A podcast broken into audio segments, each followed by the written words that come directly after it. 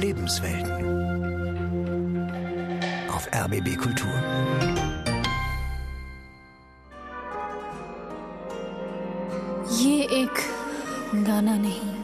Das ist kein Song. Das ist ein Aufschrei. Ein Ruf aus der Seele von Manisha. Zwei Wochen hat die junge Frau um ihr Leben gekämpft, dann ist sie Ende September an ihren brutalen Verletzungen gestorben. Sie wurde 19 Jahre alt. Manisha war eine Dalit.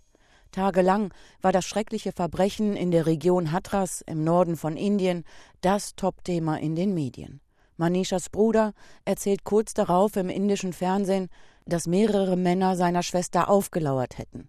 Er sei zur Polizei gegangen, die habe nichts unternommen. Dann habe seine Mutter Manisha gefunden, röchelnd in einer Blutlache. Verstoßen, vergewaltigt, verdammt. Leben als Unberührbare in Indien. Eine Sendung von Silke Dietrich. Sie konnte kaum atmen. Der Nacken war verdreht. Sie konnte weder ihre Hände noch ihre Beine bewegen. Ihre Zunge war zerschnitten. Sie konnte kaum reden. Die haben ihr das Rückgrat gebrochen. Noch in den letzten Stunden soll Manisha die Namen ihrer Peiniger der Polizei genannt haben. Gleich nach ihrem Tod haben Polizisten ihren Leichnam zurück ins Dorf gebracht und in der gleichen Nacht verbrannt. Auf wackeligen Handyvideos in den indischen Medien waren tatsächlich Polizisten zu sehen, die mitten in der Nacht um den Scheiterhaufen stehen. Die Familie habe nicht dabei sein dürfen, sagt der Bruder des Opfers. Sie haben sie ohne uns bestattet. Wir haben Angst vor der Polizei. Mitten in der Nacht haben sie sie verbrannt. Wir wollten sie doch am Morgen würdig mit unseren Familienangehörigen verabschieden. Die Realität in Indien übertrifft die dunkelsten Szenarien eines Horrorfilms, schreiben Userinnen und User auf Twitter. Denn für die urbane Elite in Indien, die vor allem in den sozialen Netzwerken unterwegs ist, ist die Realität auf den Dörfern weit weg. Sie kennen in der Tat diese Art von Verbrechen eher aus Filmen, zum Beispiel aus dem Sozialdrama Artikel 15. Der Film ist letztes Jahr in den indischen Kinos gelaufen und erscheint aus heutiger Sicht wie eine düstere Vorlage für das, was der jungen Manisha in der Region Hatras angetan wurde. Es ist ein grausamer Blick in die Abgründe einer Gesellschaft, in der Männer, die in einer klar hierarchisch sozialen Rangordnung ganz oben stehen, Frauen aus der untersten sozialen Schicht wie Abschaum behandeln. Denn die Hintergründe bei dem Verbrechen in der Realität, genau wie im fiktiven Film, liegen in den Tiefen der jahrtausendalten Kastengesellschaft, die bis heute den Alltag fast aller Inderinnen und Inder bestimmt. Wer oben oder unten steht, ist von Geburt an festgelegt. Dabei sollten für jede Inderin und jeden Inder die gleichen Rechte gelten, laut Artikel 15 der indischen Verfassung.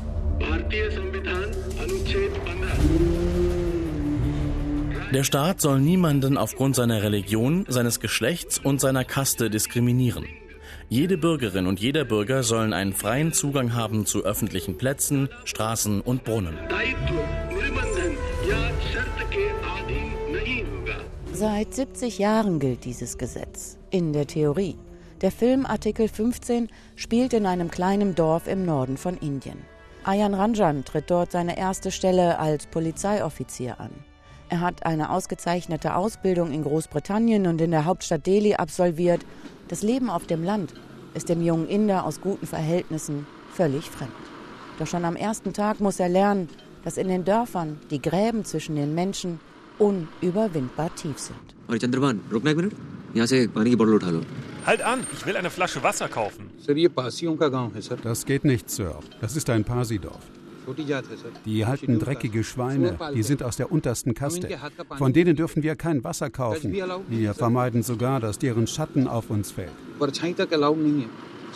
Der Drehbuchautor des Films Artikel 15, der auch diese Szene geschrieben hat, ist Gorav Solanki. Auch er ist in einem Dorf im Norden von Indien aufgewachsen. Heute lebt der Bestsellerautor vor allem in der Megametropole Mumbai. So that urban youth was our target audience also, main target. Wir wollten mit unserem Film vor allem junge Leute aus den Städten ansprechen. Die leben so privilegiert, dass Kasten kaum mehr eine Rolle in ihrem Leben spielen. Sie denken, dass das Kastensystem eigentlich gar nicht mehr existiert in ihrem Land. Die sehen gar nicht, welche Probleme die Menschen in den unteren Kasten haben. There is no casteism uh, anywhere anymore and They can't even see the real problem. Auch in Gorav Solankis Film kommt der Polizeioffizier aus der Stadt schnell an seine Grenzen, als er ein grausames Verbrechen aufklären muss. Nebelschwaden hängen über den Feldern, als die Polizisten auf einen Baum zufahren. Zwei leblose Körper hängen mit Stricken vom obersten Ast herab. Die Mädchen waren Tage zuvor als vermisst gemeldet worden. Sie sind Dalits. Früher nannte man sie die Unberührbaren. Schnell wird klar, auch mehrere Männer von der lokalen Polizei hängen in dem Verbrechen mit drin, genau wie der Bürgermeister, ein Lehrer, ein Arbeitsvermittler. Alles Männer in hohen Positionen und alle gehören zu einer der höheren Kasten im Ort. Und sie setzen alles daran, den wahren Tathergang zu vertuschen. Sie bedrohen den Amtsarzt. Der soll seinen Obduktionsbericht fälschen und verbergen, dass die Mädchen von mehreren Männern vergewaltigt wurden. Ein Polizist diktiert einem lokalen Journalisten, was am nächsten Tag in der Zeitung stehen soll.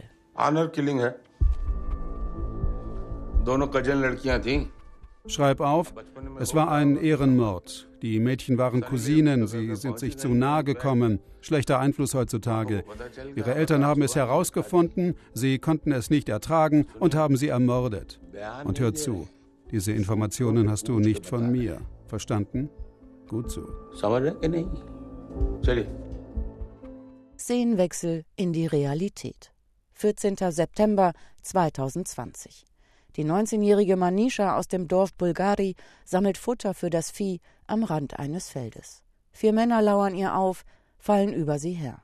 Sie hätten die junge Frau gefoltert und vergewaltigt, sagt der Bruder. Gestorben ist sie zwei Wochen später an den Verletzungen ihrer Wirbelsäule. Genau wie im Film stammen die mutmaßlichen Täter aus einer hohen Kaste, den sogenannten Takurs. Die Polizisten im Dorf sind Takurs, der Bürgermeister und auch der Landrat. Die wichtigsten Posten gehen noch heute an vielen Orten im Norden von Indien an Leute, die aus der gleichen Kaste sind wie der Ministerpräsident. So dominieren die Menschen aus den hohen Kasten die ländlichen Gegenden, sowohl wirtschaftlich als auch das gesamte soziale Gefüge. Sie haben die Macht und das Geld dafür. Ein Handyvideo ist an die Öffentlichkeit gelangt, kurz nachdem das Verbrechen in sämtlichen Medien in Indien zum Topthema wurde. Darauf zu sehen ist der Landrat von Hatras. Er sitzt mit seinen Gefolgsleuten auf einem Hof und droht Manishas Vater. Du solltest jetzt deine Glaubwürdigkeit besser nicht verlieren. Ich sage dir jetzt mal was. Die Hälfte der Journalisten sind schon jetzt weg. Die andere Hälfte wird schon ziemlich bald hier abziehen. Wir aber bleiben immer hier. Es liegt an dir, ob du deine Aussage ändern willst oder nicht. Der Vater, wie die anderen Familienmitglieder auch, hatte zu Protokoll gegeben, dass Manisha vergewaltigt wurde. Genau wie im Film Artikel 15 wird auch der reale Fall von einer Kette mutmaßlicher Verfehlungen der Polizei überschattet. Die Polizisten aus der Region leugnen, dass das Mädchen vergewaltigt wurde. Dies hätten sie nicht feststellen können. Die Behörden können nicht erklären, warum sie die Anzeige des Verbrechens erst so spät aufgenommen haben. Und dann die Verbrennung des Leichnams in einer Nacht- und Nebelaktion. Weil der Fall so große Wellen geschlagen hat in Indien, sind der örtliche Polizeichef und weitere Beamte daraufhin entlassen worden. Nun ermittelt die Bundespolizei. Wer Manishas Familie besuchen will, muss unzählige Formulare ausfüllen. Bei der lokalen Polizei, beim Geheimdienst, bei Behörden. Fast 20 Soldaten bewachen seit Wochen das kleine Bauernhaus. Zu groß scheint die Sorge, dass der Dalit-Familie erneut etwas zustoßen könnte. Oder sie ein weiteres Mal von Männern aus der oberen Kaste eingeschüchtert werden. Die Familie verbringt den Tag meistens auf dem kleinen Hof vor dem Haus. Vater, Mutter, Schwiegertochter, Nichten, Neffen kauern in der Wintersonne auf dem Boden. Vom Dach schauen die bewaffneten Soldaten auf sie herab. Manishas älterer Bruder Sandip erzählt, es fühle sich ein wenig an, als ob sie in einem Gefängnis leben würden. Aber immerhin würden sie sich zum ersten Mal in ihrem Leben sicher fühlen.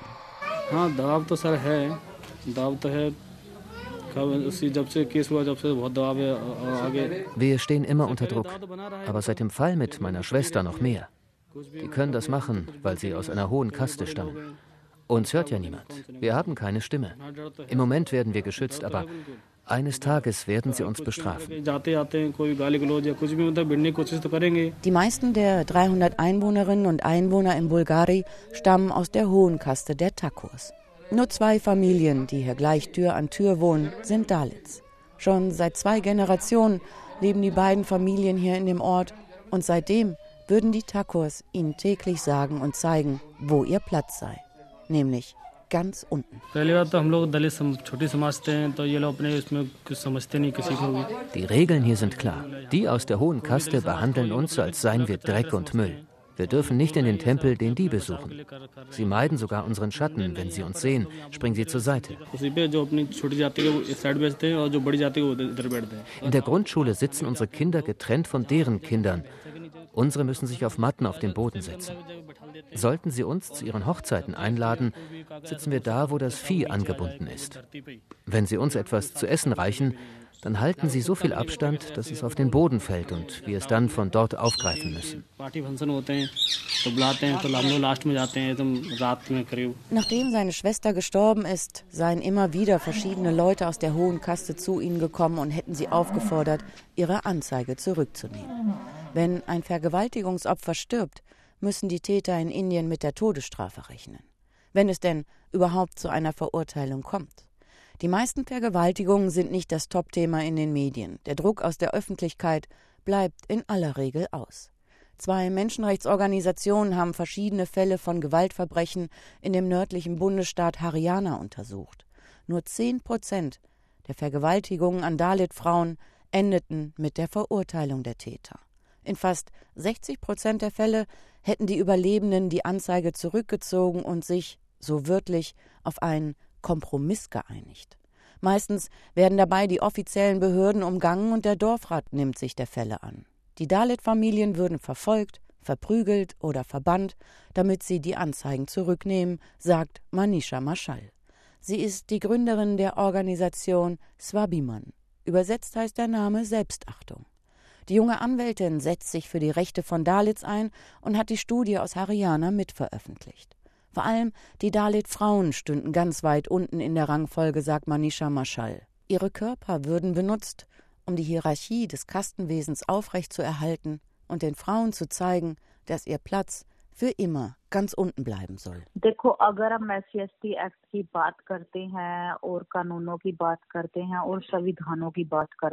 Es gibt viele Gesetze in der indischen Verfassung, die uns eine Gleichberechtigung garantieren. Aber leider kümmert das niemanden. Warum gibt es immer wieder Verbrechen, so wie an Manisha in der Region Hatras?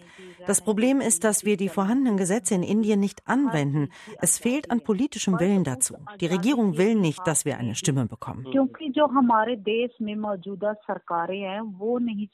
Dabei ist der amtierende Präsident in Indien selbst ein Dalit, Ramnath Kovind. Es ist das zweite Mal, dass ein Mann aus der untersten Kaste das höchste Amt in Indien bekleidet. Aber der indische Präsident ist im Prinzip nur eine Symbolfigur. Er hat wenig Macht im Land. Viele gehen davon aus, dass seine Wahl im Jahr 2017 eher eine Strategie der amtierenden Regierungspartei war, um die Unterstützung der Dalit zu erhalten.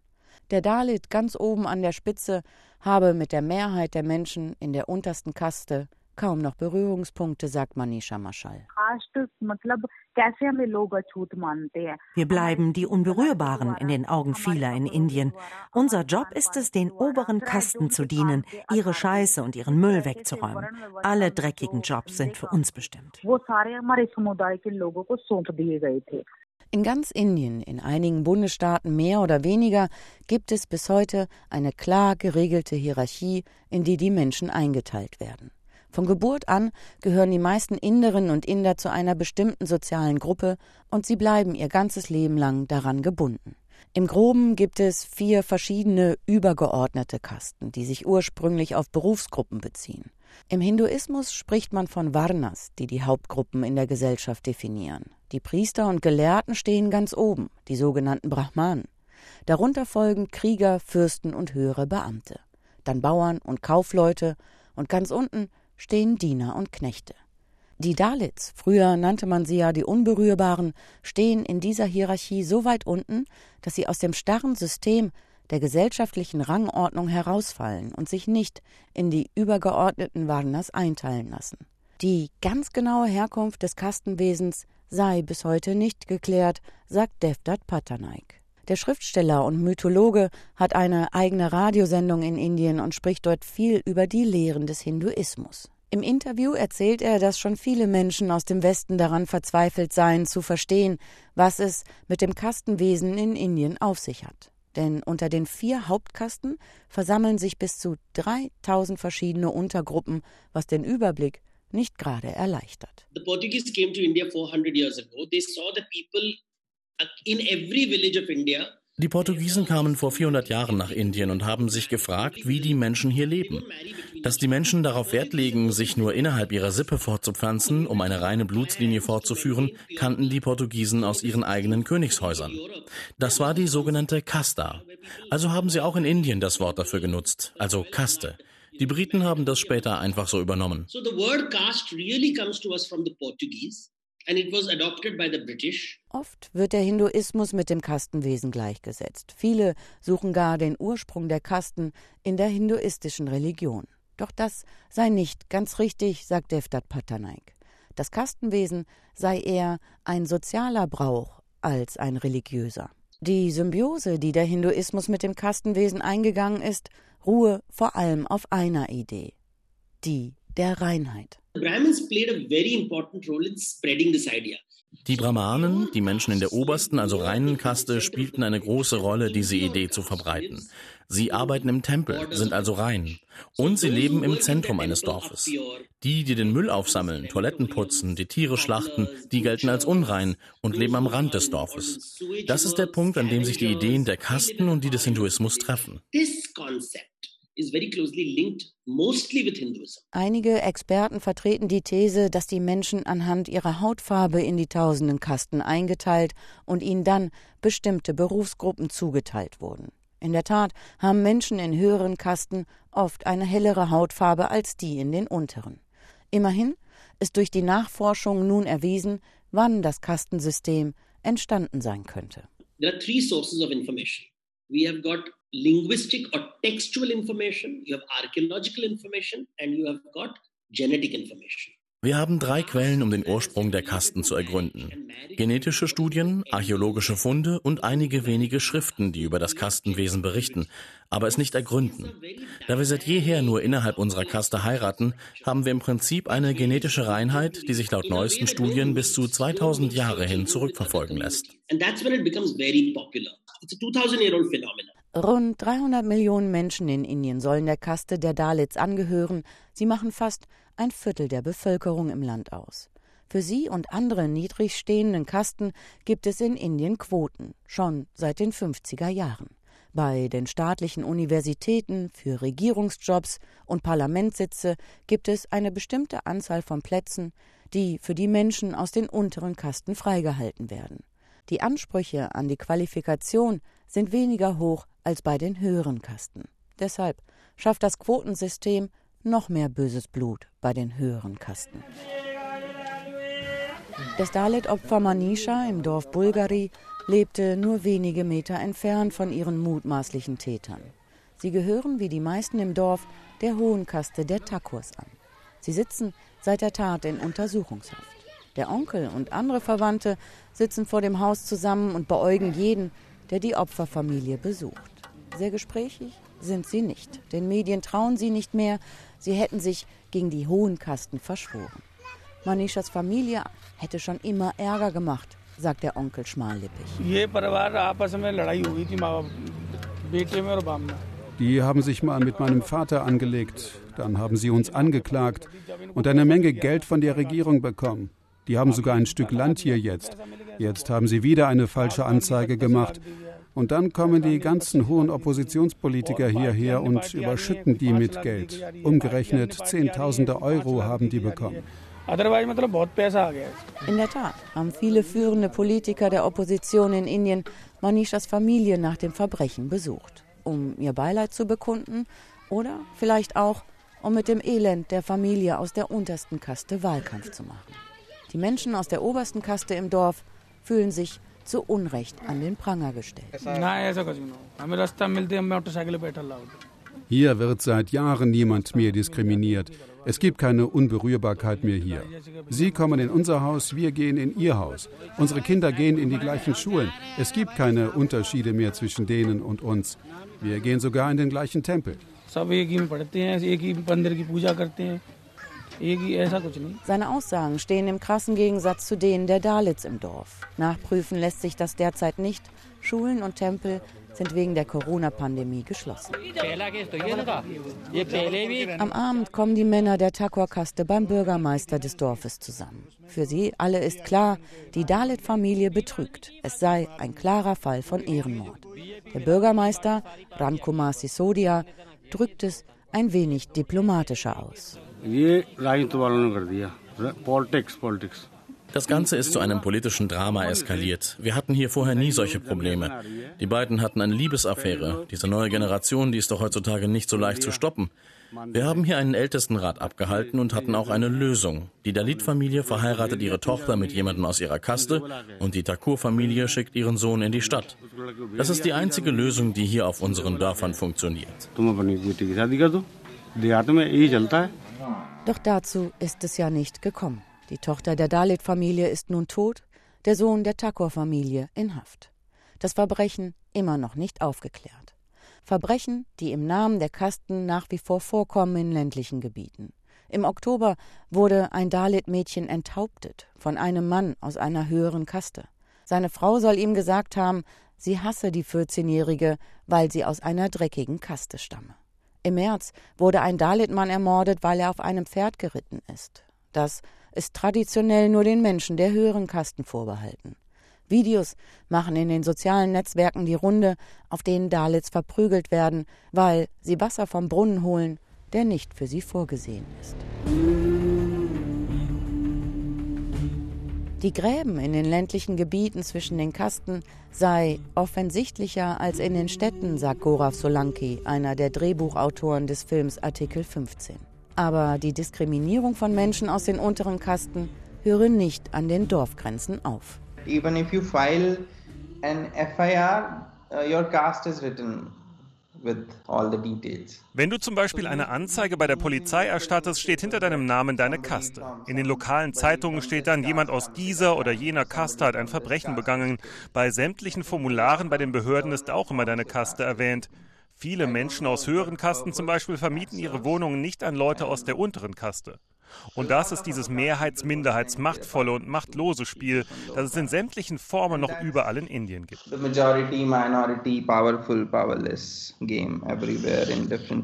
Und gerade die Menschen aus den hohen Kasten wollen ihre Jahrtausenden alten Privilegien um jeden Preis behalten. Es gehe um die Bewahrung von Machtstrukturen und traditionellem Wohlstand. Aber die neue Generation, die in Indien heranwächst, könnte eine der ersten sein, die die verkrusteten Verhältnisse aufbrechen könnte. I think social media, mobile also has a role to play in this because social media democratizes the space in a way. Social Media spielt auch eine große Rolle. Damit werden die Verhältnisse demokratisiert. Einige Dalits haben sich dort Schnurrbärte angeklebt oder wachsen lassen und diese Fotos gepostet. Dabei ist so eine Art Schnurrbart eigentlich den höheren Kasten vorbehalten. Das hat brutale Folgen gehabt für einige Dalit-Männer. Andererseits begreifen nun auch viele Menschen auf den Dörfern, dass dieses Kastensystem keine universelle Wahrheit ist. Vorher sah es so aus, als könntest du nicht ausbrechen aus dem System System. Es war wie ein finales Schicksal. Aber nun erheben sie ihre Stimmen. Und zwar in allen Bereichen. Es gibt landesweite politische Bewegungen von jungen Dalits und auch in der Popkultur trauen sich nun Dalit-Frauen selbstbewusst nach vorne. Wie Ginny Mahi. Die junge Sängerin aus Nordindien hatte den Nachruf auf Manisha gesungen. In ihren Songs singt sie auch darüber, dass die Dalits für Gerechtigkeit kämpfen werden, im Notfall auch mit Waffen. Aber eigentlich will sie am liebsten gar nicht mehr in diesen tausend Jahre alten Schubladen denken müssen. Ich will das Kastensystem aufbrechen. Deshalb singe ich von der Gleichheit aller Menschen. Ich wende mich damit vor allem an die anderen Dalits. Ich will ihnen damit Selbstbewusstsein geben.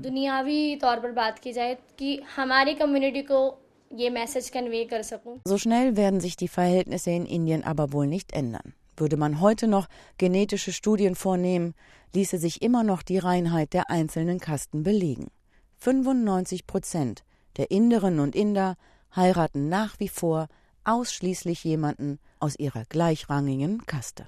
Verstoßen, vergewaltigt, verdammt. Leben als Unberührbare in Indien. Sie hörten eine Sendung von Silke Dietrich. Es sprach die Autorin eine Produktion des ARD-Studios in Neu-Delhi.